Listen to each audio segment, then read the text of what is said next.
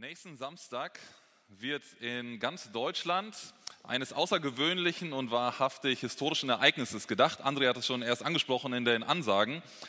Wir feiern nächsten Samstag 30 Jahre Wiedervereinigung in Deutschland. Deutschland war ja seit dem Ende des Zweiten Weltkrieges, also der Krieg ist abgelaufen, und seit dem Ende dieses Zweiten Weltkrieges war Deutschland bis 1990, also über eine lange, lange Zeit, ein geteiltes Land. Familien waren auseinandergerissen worden. Menschen des gleichen Volkes waren aufs äußerste voneinander getrennt. Es ist uns vielen heute gar nicht mehr so bewusst, was für eine Situation damals hier in Deutschland herrschte. Aber das war so. Die, die trennende Grenzanlage, wenn man sich mal in Berlin umschaut, dann merkt man, dass, dass die, die Grenzanlage teilweise durch Straßenzüge hindurchging und die eine Straßenseite von der anderen Straßenseite trennte. Das heißt, Familien, die dort wohnten, die waren auf einmal in Ostdeutschland und die Familien, die auf der Seite wohnten, waren auf einmal in Westdeutschland. Nachbarn, die auf einmal in zwei verschiedenen Welten lebten. Das war ja ähm, durchaus auch im Alltag sehr stark zu spüren, dass es äh, ganz unterschiedliche Weltbilder und Ideologien äh, gab, die hinter der einen oder der anderen Seite standen. Und der Alltag sah komplett anders aus. Wenn ihr euch jetzt mal gedanklich auf eine ähm, Reise nach Berlin macht und die A2 runterfahrt Richtung Berlin, dann wärt ihr vor 1990 ungefähr bis zur Raststätte Helmstedt gekommen. Die ähm, kennen vielleicht einige von euch. Und an dieser Raststätte Helmstedt, direkt daneben ist die Gedenkstätte Marienborn. Und das ist ein, eine der größten Grenzübergangslager gewesen, die zu, äh, nicht Lager, durch, Durchgangsstationen gewesen, die es ähm, an der innerdeutschen Grenze gab. Das heißt, wenn ihr mit dem Auto nach Berlin unterwegs seid, auf der A2, wärt ihr bis Helmstedt gekommen und dann wäre Schluss gewesen. Dann hättet ihr ein Visum gebraucht, dann hättet ihr euch einer Grenzkontrolle unterziehen müssen, um in die deutsche Hauptstadt zu kommen, auf der anderen Seite. Also nicht einfach mal irgendwie durchfahren und durch Deutschland und sich anschauen, was es hier alles Schönes gibt, sondern es gab eine harte Grenze. Es gab eine Mauer, es gab einen Schießbefehl, dass auf Flüchtlinge geschossen werden sollte, die diese Mauer überwinden wollten, sodass kein Durchkommen war durch diese Mauer, die Deutschland trennte. Aber am 9. November 1989, da gab es diese Mauer schon 28 Jahre. Vorher war die Grenze auch zu, also bewacht, aber 28 Jahre gab es wirklich eine Mauer, eine befestigte Grenzanlage. Am 9. November 1989 ist diese Mauer dann gefallen. Die Grenzanlagen waren wieder offen.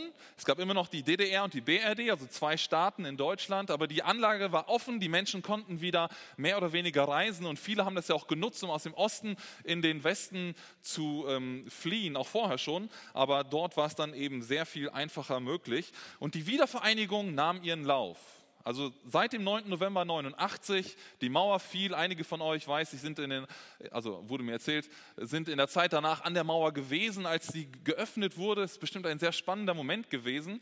Ähm, und die, die Wiedervereinigung nahm ihren Lauf und ähm, Deutschland schlussendlich kam am 3. Oktober 1990 wieder zusammen. Dort wurden die Verträge unterschrieben und die DDR wurde der BRD angegliedert. Ein Staat, eine Einheit als Volk wieder zusammen zu einer großen Einheit, so wie man zusammen gehörte.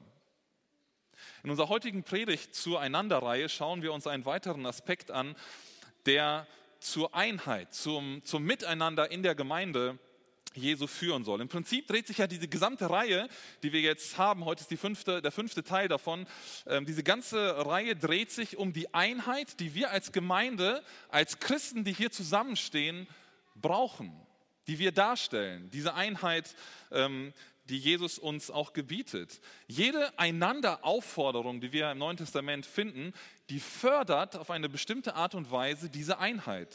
Sie betonen unterschiedliche Aspekte, aber schlussendlich fördern diese Einanderaussagen, dass wir eine Einheit werden. Und auch heute soll es darum gehen. Heute geht es um die Aufforderung von Paulus aus Römer 15, nehmt einander an. Darum geht es heute. Römer 15. Um diese Verse aber in einen größeren Kontext einzubetten, ist es wichtig, dass wir uns einmal kurz anschauen, was denn im Zusammenhang von Römer 15 gesagt wird. Und Paulus, ähm, ich versuche euch kurz mit hineinzunehmen in das, was davor gesagt wurde. Paulus schreibt im Römerbrief ab Kapitel 14 über Unterschiede von Christen in der Gemeinde. Genau genommen geht es um starke Christen und schwache Christen, die Paulus hier irgendwie gegenüberstellt und bei denen er das Miteinander dieser starken und schwachen Christen ähm, irgendwie beschreibt oder ja, gewisserweise auch, auch regelt. Er gibt äh, Ratschläge, er sagt, wie, wie das Zusammenleben aussehen soll. Es geht um Menschen, die sicher und fest in ihrem Glaubensleben stehen. Also die vielleicht schon lange dabei sind, die, die sich wirklich intensiv mit Gottes Wort befassen, die, die wissen, was Gott von ihnen möchte als, als Einzelperson, als Christ und die sind fest gegründet, stark in ihrem Glauben. Das ist auf der einen Seite, das sind diese starken Christen, von denen Paulus spricht. Aber dann geht, gibt es da in der Gemeinde auch noch Menschen, die Paulus als schwach im Glauben bezeichnet. Die können auch schon lange in der Gemeinde sein, auch schon lange Christen sein und trotzdem noch schwach sein. Oder es sind Christen, die einfach ganz neu zum Glauben dazugekommen sind. Da sind vielleicht noch Unsicherheiten da. Man weiß vielleicht nicht alles einzuordnen, was man in der Bibel liest. Man kann vielleicht nicht das Verhalten von allen Menschen wirklich erklären oder damit zurechtkommen. Man, man stößt sich vielleicht an Dingen, die andere tun und denken, hm, das soll ein Christ sein ähm, und der tut so und so etwas. Geht das überhaupt? Und man ist unsicher vielleicht. Man lässt sich vielleicht von Zweifeln, von Sorgen, von Lebensumständen, die da sind, auf den Glauben bezogen, aus der Bahn werfen. Das sind die schwachen Christen, von denen Paulus spricht. Und beide Gruppen gibt es in der Gemeinde, Römer 14. Es gibt die starken Christen und es gibt die, die schwachen Christen. Und manche stehen wirklich in der Gefahr, den Glauben an den Nagel zu hängen, weil sie eben nicht in der Lage sind, Dinge, ähm, die sie sehen oder erleben, richtig einzuordnen. Und Paulus gibt in diesem Kapitel Anweisungen, wie das Zusammenleben dieser so unterschiedlichen Gruppen, ähm, dieser unterschiedlichen Geschwister in der Gemeinde funktionieren soll, damit alle ermutigt werden, damit alle vorankommen im Glauben, damit nicht welche links liegen gelassen werden, sondern damit alle im Glauben einen Schritt nach vorne machen können. Und Paulus sagt, verurteilt einander nicht, verachtet einander nicht ähm, für das, was ihr tut oder eben nicht tut. Es gibt, glaube ich, viel Potenzial in diesen beiden Gruppen, das zur Spaltung oder das zu Konflikten führen kann, weil man so unterschiedlich ist auf den Glauben bezogen. So, das ist der Kontext, daher kommt Paulus, Römer 14. Und jetzt kommt der Abschnitt, den wir heute miteinander betrachten wollen, Römer 15, 15, die Verse 5 bis 7.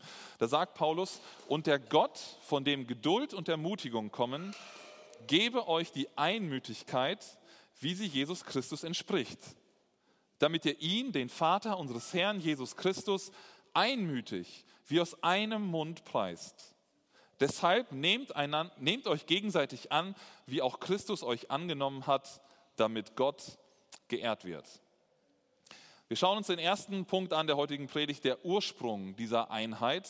Ähm, wenn über Einheit unter Christen gesprochen wird, dann ist es, glaube ich, sehr wichtig, dass wir den ersten Gedanken, den Paulus hier in diesem Abschnitt äußert, ähm, berücksichtigen. Und es geht um den Ursprung der Einheit. Paulus schreibt, und der Gott, von dem Geduld und Ermutigung kommen, gebe euch die Einmütigkeit, wie sie Jesus Christus entspricht.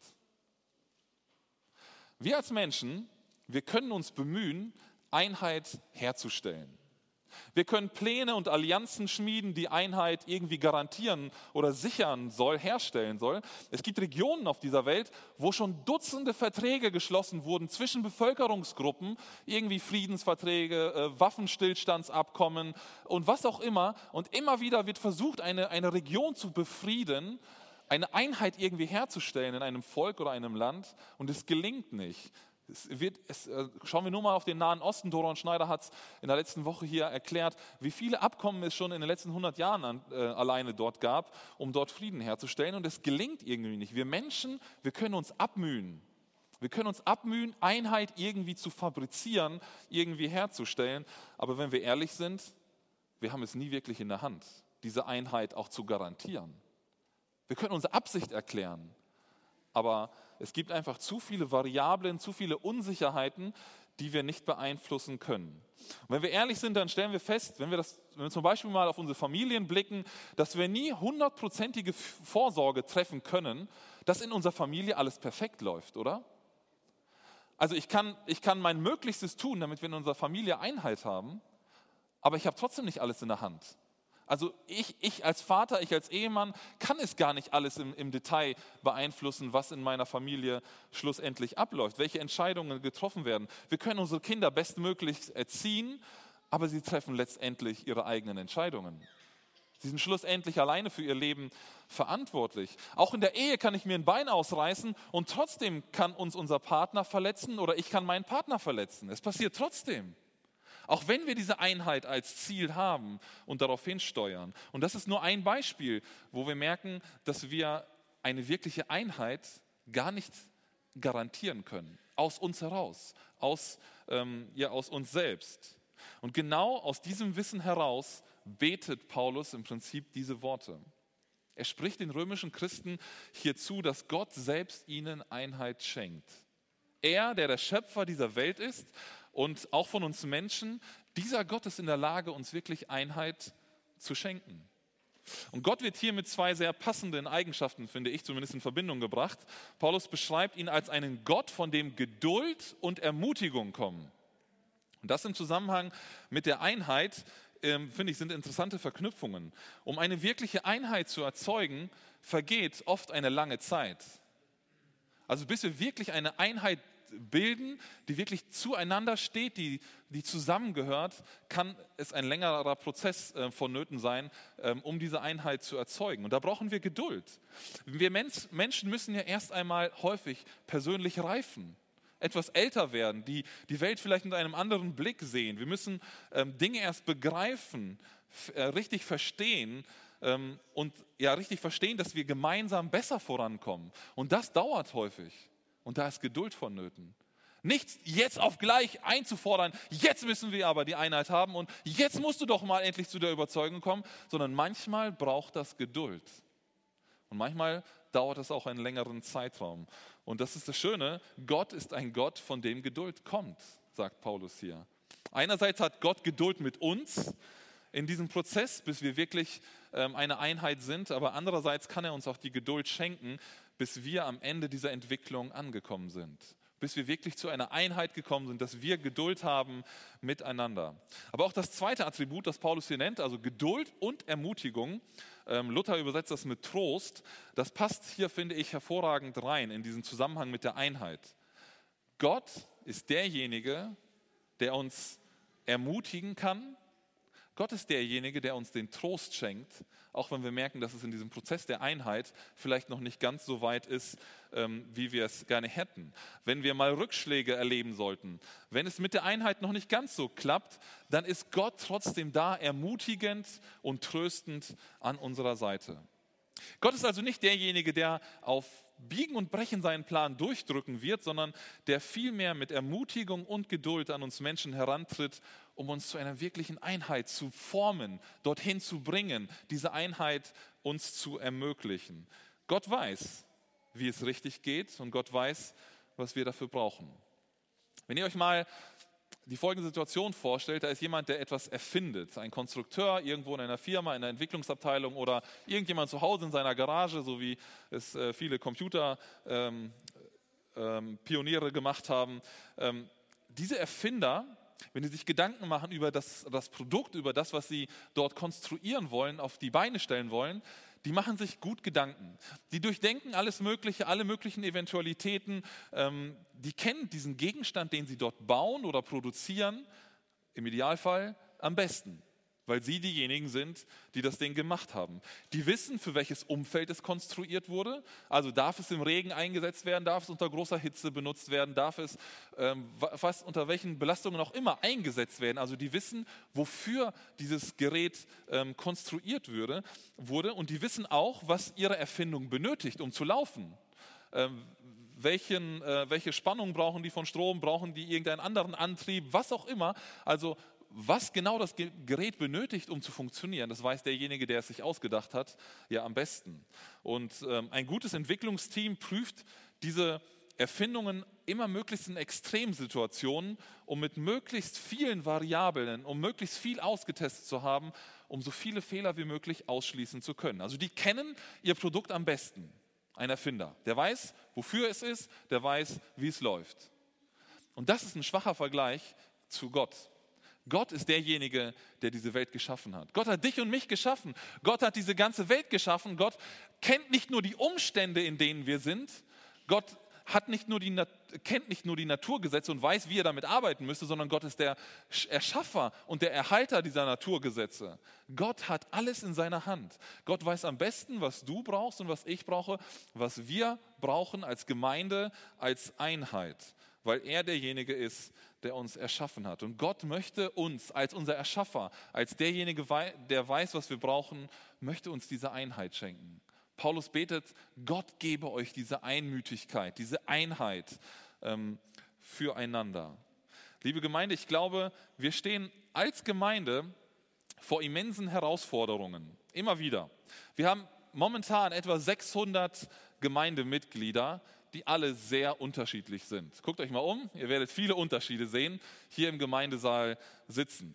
Da gibt es die unterschiedlichsten beruflichen Voraussetzungen, die wir mitbringen und die unterschiedlichsten Herausforderungen, die mit unseren Berufen einhergehen. Die einen, die kommen ziemlich ermüdet nach Hause, weil sie einen körperlich richtig anstrengenden Tag hatten und haben mit diesen Herausforderungen vielleicht zu kämpfen.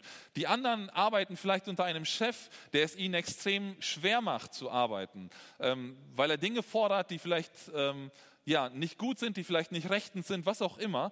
Und man muss da immer wieder mit diesen Herausforderungen zurechtkommen. Andere haben einen Job, wo man vielleicht geistig ähm, sehr stark gefordert ist und am Ende des Tages auch völlig ausgelaugt ist, weil der Kopf einfach leer ist weil man so viel machen muss. Also wir haben die unterschiedlichsten beruflichen Voraussetzungen und dann kommen wir am Abend oder am Sonntagmorgen hier zusammen und sind auf einmal eine Einheit hier im Gottesdienst, oder? Wir haben Menschen unterschiedlichsten Alters bei uns. Unser Schnitt liegt, glaube ich, bei 42, habe ich äh, gesehen. Also wir haben Leute, die sehr fortgeschritten sind im Alter, wir haben Leute, die noch sehr jung sind in, unserem, äh, in ihrem Alter. Und wir kommen hier zusammen als Gemeinde und sind auf einmal eine Einheit, oder? In unserer Gemeinde gibt es die unterschiedlichsten familiären Lebenssituationen, in denen wir stehen. Manche von uns sind ledig, manche sind verheiratet, einzelne sind alleinerziehend, andere sind verwitwet. All das lässt uns vor ganz unterschiedlichen Alltagsvoraus, äh, Alltagsherausforderungen stehen. Jeder von uns ist mit anderen Dingen konfrontiert. Jeder hat andere Nöte, Sorgen und Freuden im Alltag durch die familiäre Situation, in der wir stehen. Und auch der Gemeindehintergrund von uns 600 Leuten, die wir als Gemeinde zusammen sind, ist vollkommen unterschiedlich. Das sind Menschen, die schon immer in dieser Gemeinde gelebt haben, die vielleicht als Kinder in diese Gemeinde hineingeboren worden sind, die hier aufgewachsen sind und schon hier groß geworden sind. Das sind Menschen, die aus anderen Gemeinden hinzugekommen sind, aus ganz unterschiedlich geprägten anderen Gemeinden, die, da, die uns äh, ja, einfach hier dazugekommen sind und uns als Gemeinde eben bereichern. Und dann haben wir Leute in unserer Gemeinde, die vorher nie mit irgendeiner Gemeinde Kontakt hatten. Die sind völlig, also die kommen äh, ohne einen Kontakt zur Gemeinde, ohne vorher mit Gott in Verbindung gewesen zu sein, hierhin und bringen überhaupt kein Geme keine Gemeindevorprägung mit. Und jetzt sind wir auf einmal alle hier zusammen. Eine Einheit, oder? Alle zusammen mit diesen vielen, vielen, vielen Unterschiedlichkeiten, die wir mitbringen. Aber um unseren Auftrag als Gemeinde Jesu zu erfüllen, brauchen wir einander. Wir müssen trotz dieser Unterschiedlichkeiten, die ich gerade skizziert habe, gemeinsam an einem Strang ziehen, um an unser Ziel zu gelangen. Und dafür ist die Einheit ein Schlüsselwort. Wir müssen in Einheit ähm, zusammen leben, zusammenarbeiten. Und ich finde, um in dieser, in dieser hohen Anforderung, die uns Gott stellt, also wir sollen ein Ziel erreichen, gemeinsam als Gemeinde. Und in dieser Anforderung gilt die Zusage Gottes für uns, dass er derjenige ist, der uns genau das schenken kann. Paulus hätte den Römern hier nicht diese Worte gewünscht oder zugesprochen, der Gott, von dem Geduld und Ermutigung kommt, gebe euch die Einmütigkeit, wie es Christus entspricht, wenn Gott das nicht im Sinn gehabt hätte für die Gemeinde. Gott ist derjenige, der uns in unseren Beziehungen innerhalb unserer Gemeinde eine wirkliche Einheit schaffen kann. Gott ist derjenige, der uns wie kein zweiter kennt. Und er hat Geduld und Ermutigung für uns auf diesem Weg, den wir zusammen gehen wollen. Ähm, wenn du das nächste Mal in einer Situation bist, wo du merkst, eigentlich sollten wir eine Einheit bei uns in der Gemeinde haben und du merkst, es ist irgendwie noch, äh, noch äh, funktioniert das nicht so ganz, sind irgendwie Steinchen im, im Getriebe, dann bitte Gott, dass er dir Geduld schenkt, dass er den anderen Geduld schenkt und dass er uns Ermutigung und Trost schenkt, genau in dieser Situation, in der wir eigentlich Einheit bräuchten, aber sie noch nicht haben. Für mich ist das ein sehr schöner und befreiender Gedanke. Gott fordert nicht in erster Linie von uns, dass wir uns zur Einheit anstrengen sollen, sondern er sagt uns zu, dass wir uns damit an ihn wenden können.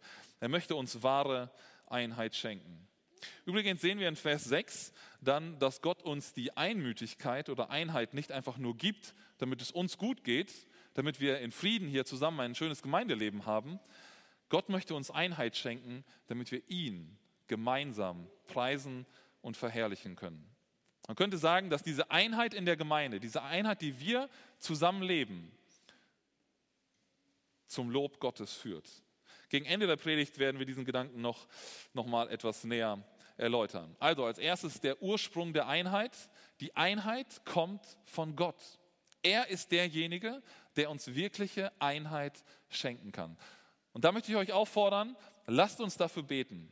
Lasst uns das immer wieder in unsere Gebete mit hineinnehmen, im Alltag persönlich, hier auch in der Gemeinde, dass wir Gott darum bitten, dass er uns diese Einheit, von der Paulus hier spricht, dass er sie uns schenkt. Und dass er uns damit einhergehend Geduld und Ermutigung auch immer wieder schenkt, in diesem Prozess eine noch viel tiefere, noch viel enger verzahntere Einheit zu werden. Wir kommen zum zweiten Punkt. In Vers 7 lesen wir, deshalb nehmt euch gegenseitig an, wie auch Christus euch angenommen hat. Hier kommen wir nun zu unserer Einanderaufforderung, um die es ja im Prinzip geht. Nehmt euch gegenseitig an.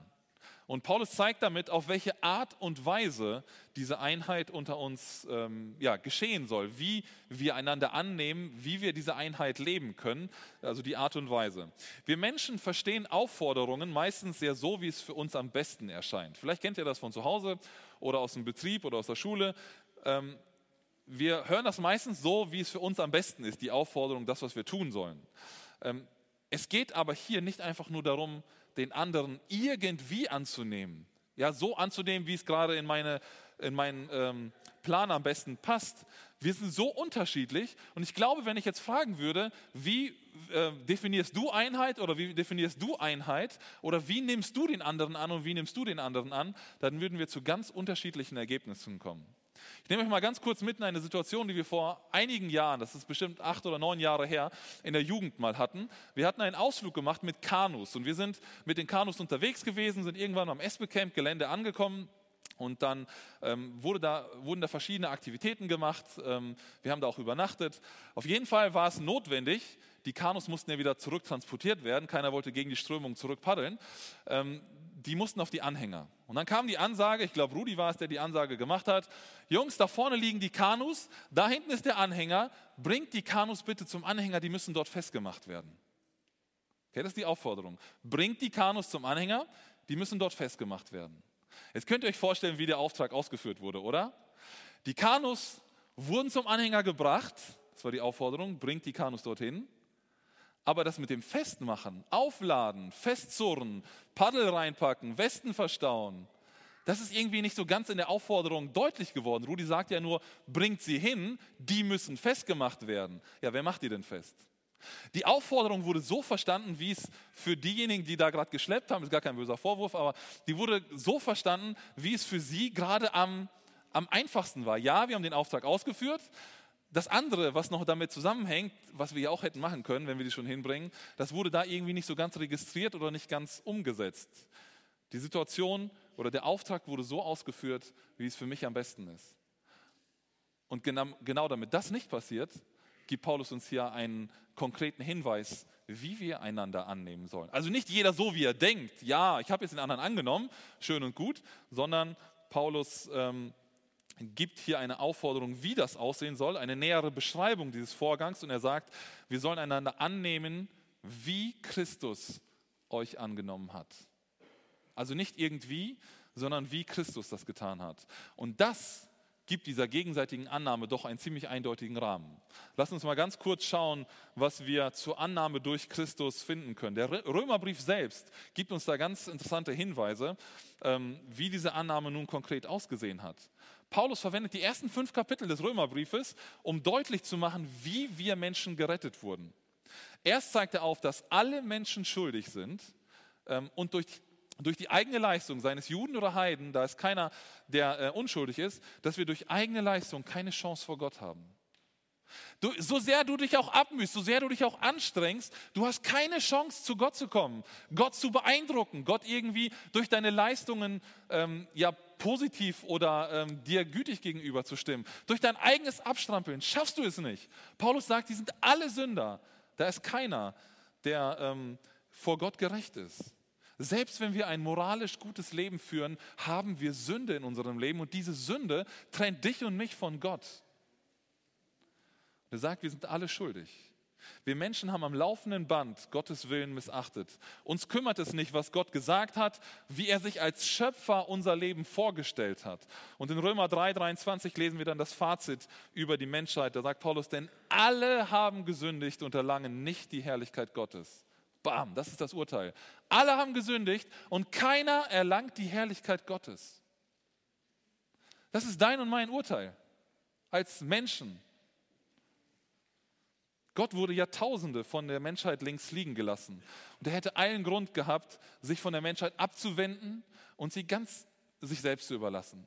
Sich irgendwie zu sagen, ach komm, ich habe sie geschaffen, die sind in Sünde gefallen, die wollen nichts von mir wissen, dann lass sie doch leben und ihre Konsequenz, ihre Strafe am Ende dann auch erfahren. Aber das tut Gott nicht. Wir finden die tatsächliche Reaktion etwas später in Römer 5, Vers 8, da sagt Paulus, Gott aber erweist seine Liebe zu uns darin, dass Christus, als wir noch Sünder waren, für uns gestorben ist. Gott schickt seinen Sohn auf diese Welt. Christus ließ sich verspotten für Menschen, die ihn ignorierten. Er ließ sich foltern für Menschen, die ihn verachteten. Er starb für Menschen, die ihm feindlich entgegenstanden. Gott wurde als Schöpfer geringer als seine Geschöpfe. Und dadurch nahm er uns so an, wie wir waren, um uns etwas Besseres anbieten zu können. Tim Keller, ein äh, US-amerikanischer Theologe und Pastor, sagt das folgendermaßen, Christus nahm den ultimativ anderen an, die sündige Menschheit. Er schloss uns nicht aus, er überließ uns nicht dem Gericht, sondern er nahm uns an, indem er am Kreuz für unsere Sünden starb. Den anderen lieben, vor allem den anderen, der mir feindselig gesinnt ist, geht nicht ohne Opfer. Jesus nahm uns an und liebte uns, die anderen, und führte uns in eine neue Einheit mit sich selber hinein. Paulus fordert hier die Römer dazu auf, es Christus gleich zu tun. Nehmt einander an, wie Christus euch angenommen hat. Christus hat uns ein Beispiel gegeben, was es heißt, bedingungslos zu lieben. Er hat uns wahre Annahme vorgelebt, indem er für uns, für seine Feinde starb, sagt Paulus. Und genau das überträgt Paulus hier auf uns als Christen. Wir sollen einander in diesem Sinn annehmen. Es geht nicht darum, sich selber in den Mittelpunkt zu rücken, in einer Beziehung ähm, oder hier in der Gemeinde, sondern es geht darum, den Blick für den anderen zu haben, für sein Gegenüber den Fokus auf ihn zu setzen. Und genau das ist häufig der Knackpunkt. Ich glaube daran, dass viele von uns oder dass es für viele von uns dran ist, Buße zu tun und bei Gott und bei Geschwistern um Vergebung hier zu bitten, weil wir einander nicht angenommen haben, sondern eher weggestoßen haben. Wir haben uns im Fokus gehabt und nicht den anderen. Haben ihnen die kalte Schulter vielleicht gezeigt. Ich möchte dir Mut machen, solche Dinge anzusprechen. Du weißt am besten selbst, wie es in deinem Leben aussieht. Ich möchte dir Mut machen, da Versöhnung ähm, anzuvisieren. Vielleicht erinnerst du dich an eine ganz konkrete Situation, in der du kürzlich jemandem die kalte Schulter gezeigt hast, obwohl du dich ihm eigentlich hättest zuwenden sollen, ihn annehmen sollen, so wie er ist.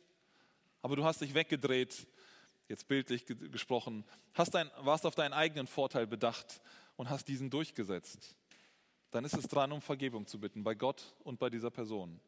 Vielleicht fällt dir aber auch eine Situation ein, die schon lange zurückliegt. Vielleicht in deiner Jugendzeit oder deiner Teenie-Zeit, an die du dich erinnerst. Und du könntest sagen, ja komm, das ist die Sünde meiner Jugend, ähm, ist alles schon lange her, Gras drüber gewachsen.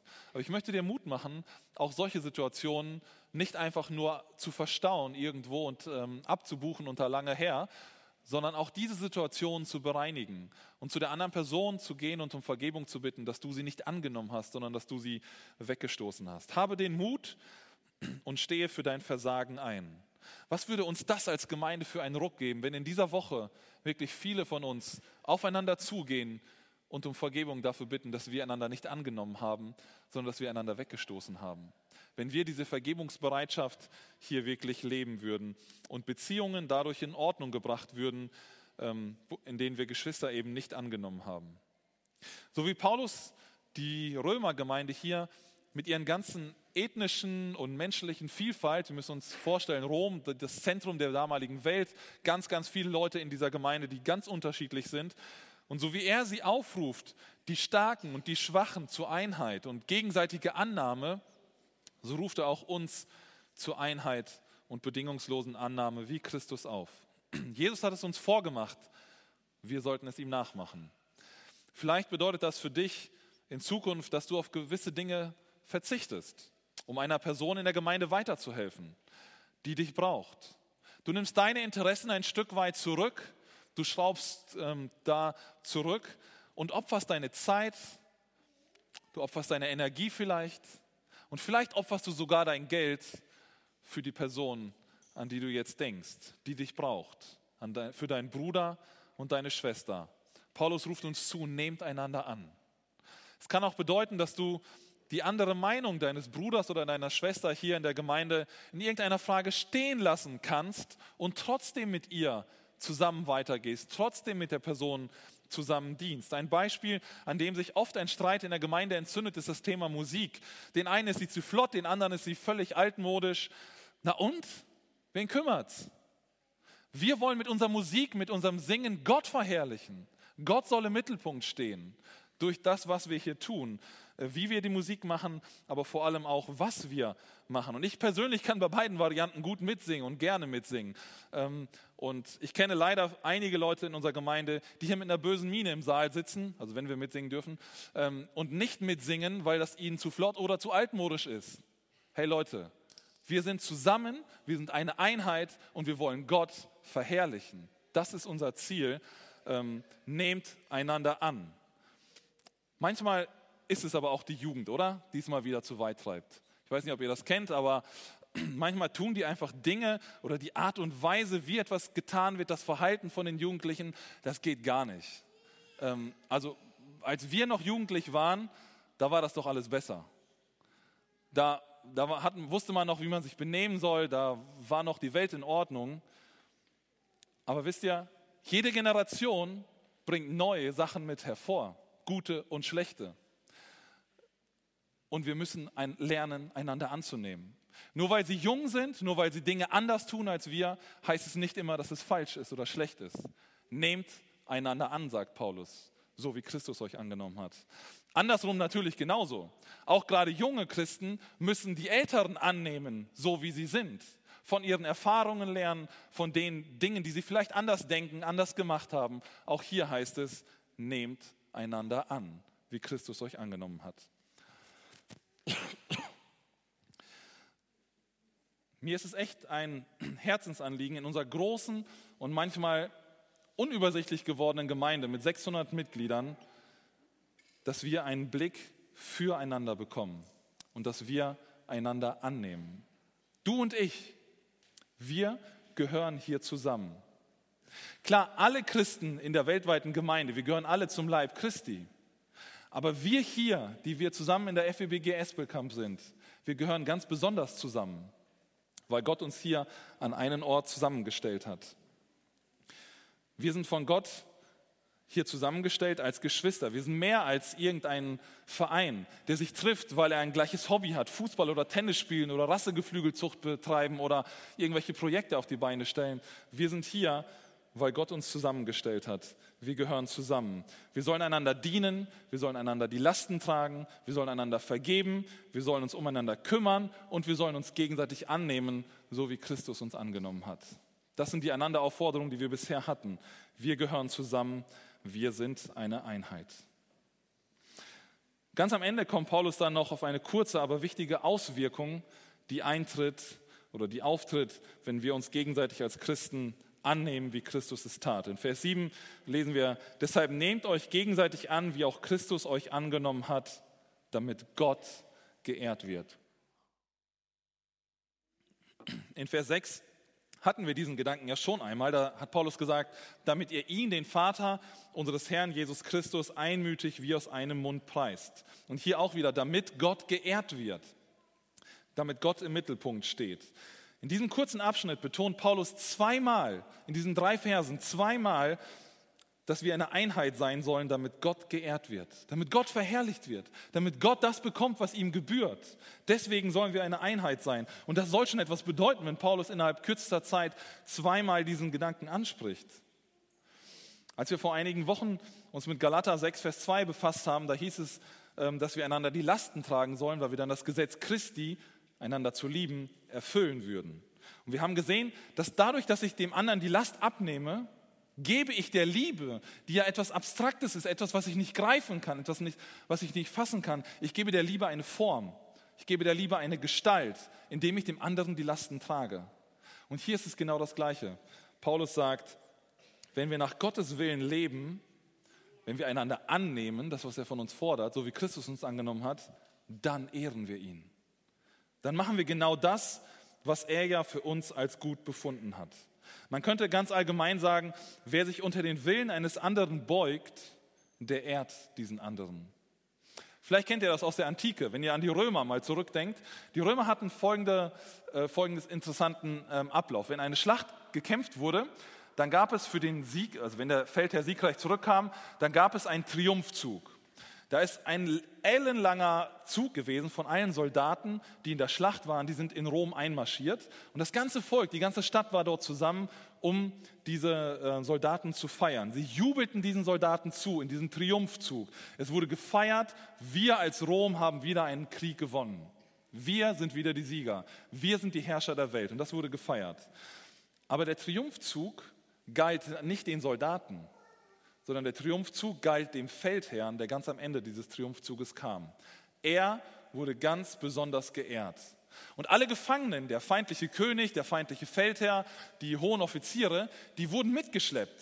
Die wurden vor dem, äh, vor dem Feldherrn vorhergetrieben und mussten vor ihm gehen. In Ketten ähm, waren sie dort ähm, gebunden und mussten vor diesem Feldherrn gehen. Sie mussten sich vor ihm beugen, weil sie besiegt waren und ihm damit durch diesen erzwungenen Gehorsam irgendwie Ehre erweisen. Wie viel mehr wird Gott geehrt, wenn wir nicht einen erzwungenen Gehorsam haben, sondern wenn wir als Gemeinde, als seine Kinder uns freiwillig seinem Willen beugen. Wenn wir das tun, was er von uns will. Und das besonders, wenn dieser Wille nur Gutes und Erfüllendes für uns hat. Nehmt einander an. Stellt eine Einheit dar. Manchmal fragt man sich, in seinem Leben als Christ, was ist denn der Wille Gottes für mein Leben? Was will Gott von mir? Und hier haben wir eine Antwort darauf, nehmt einander an, um Gott zu verherrlichen. Oft singen wir in unseren Liedern, wenn wir denn singen dürfen, dass wir Gott verherrlichen und dass wir Gott ehren. In allen möglichen Varianten wird das gesungen, wir preisen ihn, wir erheben ihn da. Oft machen wir das sogar ganz, also alle gemeinsam als Gemeinde, dass wir genau das singen.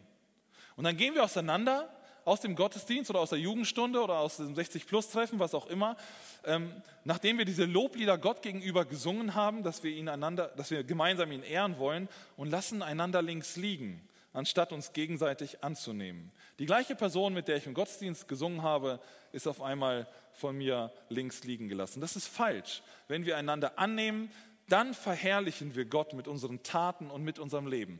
Dann tun wir das nicht nur im Gesang, sondern dann ehren wir Gott, dann verherrlichen wir Gott im Alltag. Nehmt einander an, damit Gott geehrt wird. Und schlussendlich ist die Verherrlichung Gottes ja genau das, worauf wir als Christen auch hinsteuern. Irgendwann, wenn wir eine ganze Ewigkeit damit verbringen, als Christen mit den größten Unterschieden, die wir uns überhaupt vorstellen können, die es auf dieser, in dieser Weltgeschichte äh, gab, mit allen Christen zusammen, Gott eine ganze Ewigkeit verherrlichen und anbeten. Lass uns doch jetzt schon damit anfangen, Gott zu ehren, Gott zu verherrlichen, indem wir das tun, was Gott möchte, indem wir ein, ähm, einander annehmen und ihn dadurch ehren.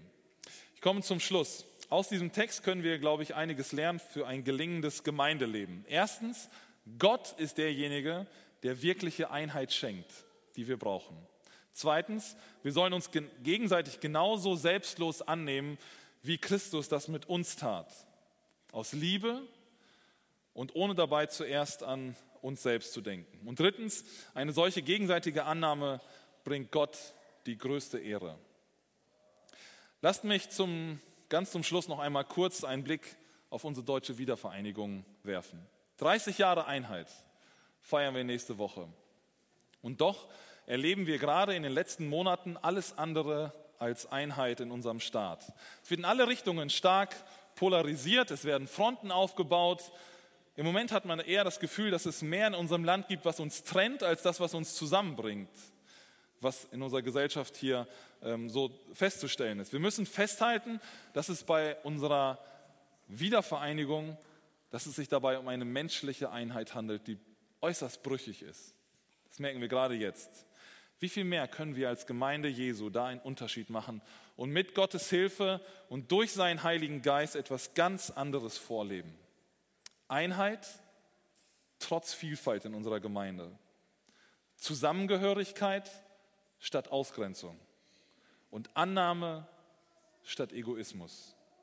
Wir gehören zueinander. Wir brauchen einander. Schau dich einmal in diesem Saal um ganz bewusst. Die Menschen, die du hier siehst, um dich herum, hat Gott dir an die Seite gestellt. Nimm diese Geschwister an, wie Christus dich angenommen hat.